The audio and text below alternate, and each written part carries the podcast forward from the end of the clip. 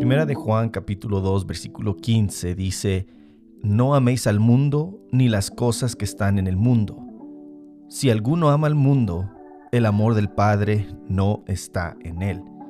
¿A qué se refiere aquí el apóstol Juan cuando está hablando acerca del mundo? ¿Está hablando acerca de tipo de vestimenta? ¿Estará hablando acerca de los celulares creados en el mundo? ¿Estará hablando acerca de instrumentos musicales que se usan en el mundo? ¿O estará hablando de algo más profundo? Bueno, revisemos el texto.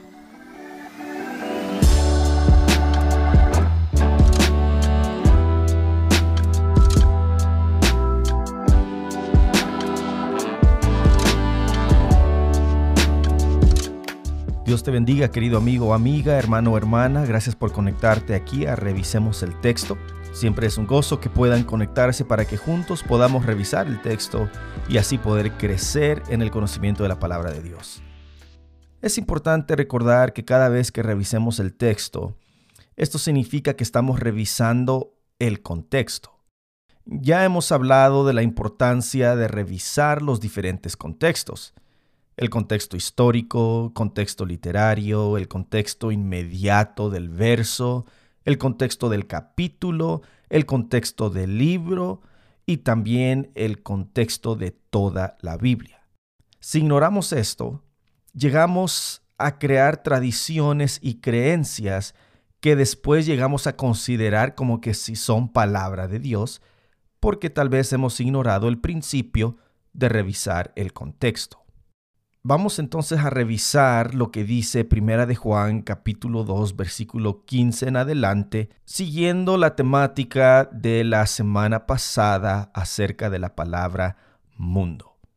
Un instrumento importante que podemos usar o deberíamos usar cuando estamos interpretando la Biblia es la de buscar palabras repetidas. Cuando buscamos y encontramos palabras repetidas dentro de un versículo, capítulo o del libro entero, es una señal de que el autor está diciéndole al lector que está queriendo enfatizar algo específico. Aparte, palabras repetidas nos da claridad de lo que el autor está realmente queriendo decirnos. La palabra que encontramos repetida en toda la carta de Juan, y pues también en el capítulo, es la palabra amor. Dice que verdaderamente se ha perfeccionado el amor de Dios en el que guarda su palabra.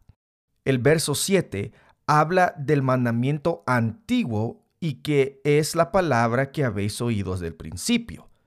El versículo 10 nos dice que este mandamiento es el de amar a tu hermano, porque el que ama a su hermano permanece en la luz, dice el versículo 10 del capítulo 2, primera de Juan es importante establecer que cuando vemos los versículos 15 al 17, que son los que hablan de no amar al mundo, no podemos y no deberíamos sacarlos fuera de este capítulo porque eso nos va a dar el contexto de lo que está hablando el autor. En los versículos 15 al 17, claramente hemos visto que está hablando de amar al mundo en contraste con el amor de Dios en nosotros que vimos en los primeros versículos del capítulo, y que se ama a Dios por medio de su palabra, y ese amor se refleja en el amor hacia el prójimo. Eso es lo que está hablando el capítulo 2. Juan está diciendo que solo podemos amar a Dios y a nuestro prójimo y no deberíamos amar al mundo. El verso 16 dice, que todo lo que hay en el mundo, los deseos de la carne, los deseos de los ojos, la vanagloria, no proviene del Padre. Cuando alguien lee esto, es fácil poder meter muchas cosas en la palabra mundo y decir, bueno, eso no proviene del Padre, eso es del mundo, entonces no debemos nosotros hacer eso. Pero es importante ver lo que realmente está diciendo el texto. Allí, la palabra clave es deseos. Los deseos de la carne, los deseos de los ojos, una palabra repetida en ese versículo. Y cuando nosotros revisamos el griego, el original donde fue escrito la Biblia, La palabra deseos es otra palabra para la palabra codicia. La codicia es del diablo. La codicia tiene un enfoque en el yo. Es del mundo porque se enfoca en lo que yo quiero independientemente de los demás. La codicia es pecado porque ignora los sentimientos, ignora las necesidades e ignora los sufrimientos de mi prójimo porque se enfoca en solamente satisfacerme a mí mismo.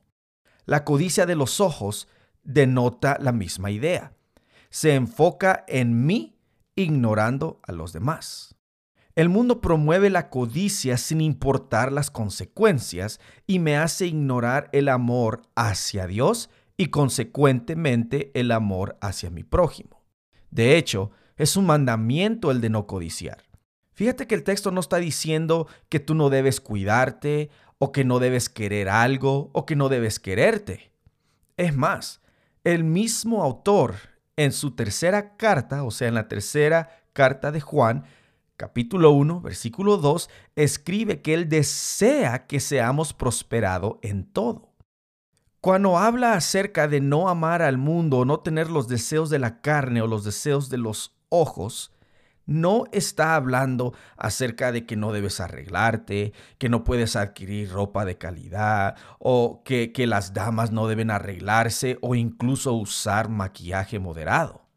Todo eso hasta cierto punto es importante, es bueno. Debemos darnos el valor que Dios mismo nos ha dado. El problema que Juan está atacando aquí no es el de quererse a uno mismo, no. El problema que Juan está atacando es lo que el mundo promueve, la codicia, los deseos de la carne, en donde yo amo algo de tal forma que no me importan los demás, no me importa gastar, no me importa ser mal mayordomo, porque quiero satisfacer mis deseos. Eso, para Juan, es amar al mundo. Es importante entonces interpretar que aquí no está hablando Juan de que no se debe usar un árbol de Navidad porque eso es del mundo. Juan no está hablando de que no se usen los tambores porque eso es del mundo. Es más, Juan ni siquiera está hablando de que no se debe usar maquillaje porque eso es del mundo. El contexto es claro en indicarnos de que está hablando de que el mundo son los deseos de la carne, los deseos de los ojos o la codicia más bien y la vanagloria de uno mismo. Y no debemos entonces meter cualquier cosa que sentimos que es mundana dentro de ese texto. Verso 17 dice que debemos hacer la voluntad del Padre y esa es la de amar a mi prójimo de acuerdo al contexto. El capítulo 2 3 y 4 hablan acerca del amor hacia el prójimo. Toda la carta básicamente enfatiza el amor hacia el prójimo, hacia mi hermano.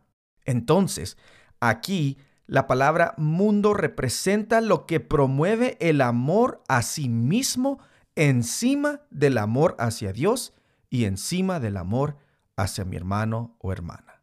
El texto no está hablando acerca de cosas que vienen del mundo.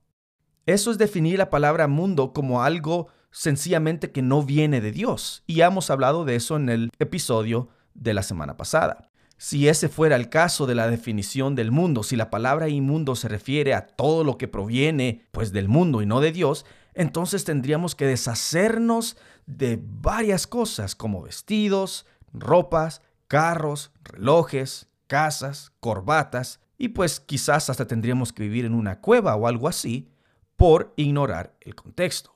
De repente alguien puede ver a alguien que se pinta el pelo y sacan este versículo. O alguien se arreglan, se ponen un poquito de maquillaje y sacan este versículo. O de repente escuchan una música instrumental que, que no es de su agrado y sacan este versículo. Muchas veces hemos terminado menospreciando a nuestro hermano o hermana por usar algo y luego nosotros terminamos realmente imitando al mundo. O sea, terminamos despreciando a nuestro hermano y no haciendo la voluntad de Dios. Esto sucede porque se peligra cuando se ignora el contexto y no se revisa el texto completo. Entonces de repente surgen preguntas como, ¿podemos entonces hacer todo lo que hace el mundo? ¿Cómo saber qué se debe hacer y qué no? La respuesta directa sería, claro que no debemos hacer todo lo que hace el mundo. Allí es donde entra la sabiduría y santificación de Dios en nuestras vidas para poder distinguir entre lo bueno y lo malo. Juan capítulo 17, Jesús está haciendo una oración. Y en el versículo 15 al 16, Él nos recuerda que estamos en el mundo, pero no somos del mundo. Él le dice ahí mismo al Padre que no nos saque del mundo, sino que más bien nos guarde del mal. Y el versículo 17, inmediatamente después del versículo 16, Jesús dice, santifícalos en tu verdad, tu palabra es verdad.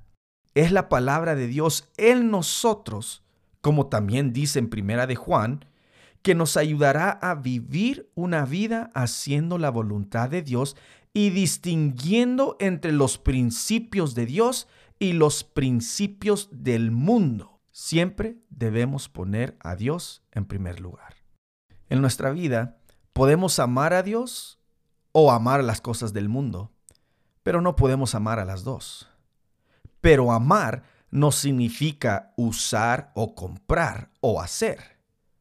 Amar significa que allí es donde está mi corazón y donde está nuestro corazón, allí está nuestro tesoro. Por eso, ser rico en sí no es pecado, pero el amor hacia el dinero sí lo es. Aunque el dinero es algo que proviene del mundo, en sí no es malo. El problema viene cuando se desarrolla un amor por el dinero que equivale entonces a la avaricia. Hay personas que tienen mucho dinero, pero son fieles mayordomos y Dios por eso les sigue bendiciendo grandemente. Hay gente que no tiene mucho dinero, pero ama tanto al dinero que no han llegado a ser fieles mayordomos. La familia sufre, no son dadivosos y eso es lo que equivale a amar al mundo. Esto representa la avaricia que eso viene del príncipe del mundo que es Satanás. Esto se aplica también a muchas otras cosas. Ahora que estamos en temporada de Navidad, hay varios que todavía critican y condenan a otros por usar un árbol de Navidad, pero ellos mismos no están dispuestos a dar una ofrenda de amor o sacrificio a la iglesia o a personas necesitadas. El amor hacia el mundo está más en ellos que en aquella persona que está usando un arbolito de Navidad. El desprecio, el rencor, el orgullo, la avaricia son cosas que Satanás quiere que resalten en nuestras vidas. Pero Juan nos está haciendo un llamado especial a que hagamos la voluntad del Padre. Esa voluntad es que su palabra esté en nosotros para que entonces nosotros le podamos amar a Él porque Él nos amó primero y así de ese amor podamos nosotros reflejarlo en nuestro amor por los demás. Te agradezco por tomar tiempo de escuchar este podcast, este episodio audible. Les recordamos de que estamos subiendo un episodio cada viernes y si tú has aprendido algo, invitamos a que lo puedas compartir con algún amigo, amiga, hermano o hermana a través de nuestra página iasdogden.org. En la parte de abajo, si tú estás escuchando por medio de la página web, hay ciertos botones que tú puedes usar para compartir con tus seres queridos, ya sea por Facebook, WhatsApp, Telegram o algún otra media social. Muchas gracias por conectarte que Dios te bendiga siempre y nos vemos a la próxima.